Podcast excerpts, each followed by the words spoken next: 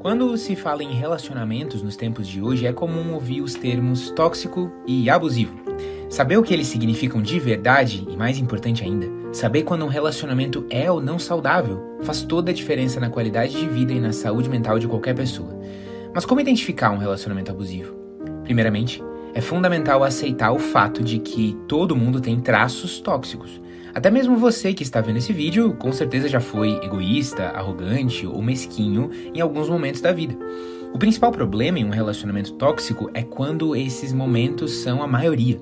Mas observar a frequência com que uma pessoa tem atitudes ruins é a única forma de detectar um relacionamento abusivo? Com certeza não. O primeiro passo envolve a famosa expressão pisar em ovos. Se você sente que precisa escolher demais as palavras para falar com a pessoa, é bom ficar atento.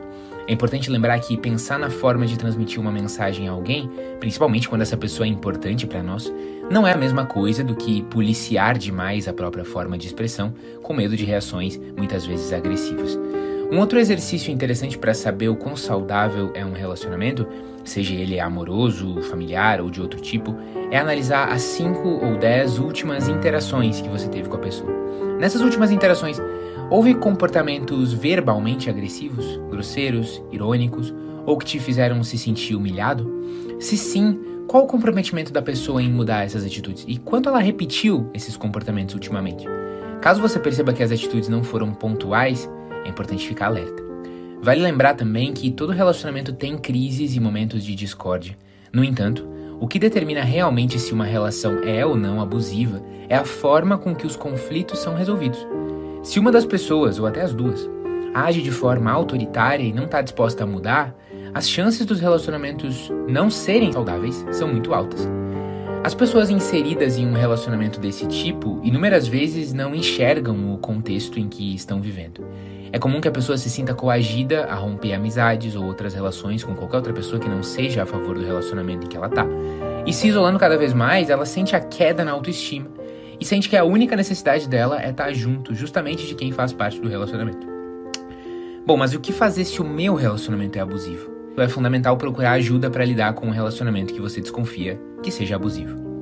É importante salientar que em relações abusivas, o abusador normalmente parece alguém que melhora a vida da pessoa e a convence disso, às vezes acidentalmente. Em alguns casos, nem mesmo o abusador sabe e entende que está podando o parceiro e impedindo que ele tenha sua própria identidade mas é fundamental procurar ajuda para lidar com um relacionamento que você desconfia que seja abusivo. Em muitos momentos, a pessoa que faz parte da dinâmica de um relacionamento tóxico, é, seja ele familiar, amoroso ou até de amizade ou trabalho, não percebe o que está acontecendo sem que isso seja desenvolvido na terapia. Também é comum que outras pessoas tenham alertado sobre o relacionamento, mas que o profissional, com sua visão imparcial, saiba conduzir esse alerta de forma mais efetiva e que leve a pessoa a tomar atitudes concretas. Por isso, a Eureka está disponível para oferecer ajuda profissional sem deixar de ser humanizada e compreender o quanto ela pode ser decisiva, inclusive em situações delicadas, como as de um relacionamento tóxico. Para agendar a sua conversa inicial, veja o link que está aqui na descrição. E você pode fazer a sua primeira sessão de terapia sem compromisso.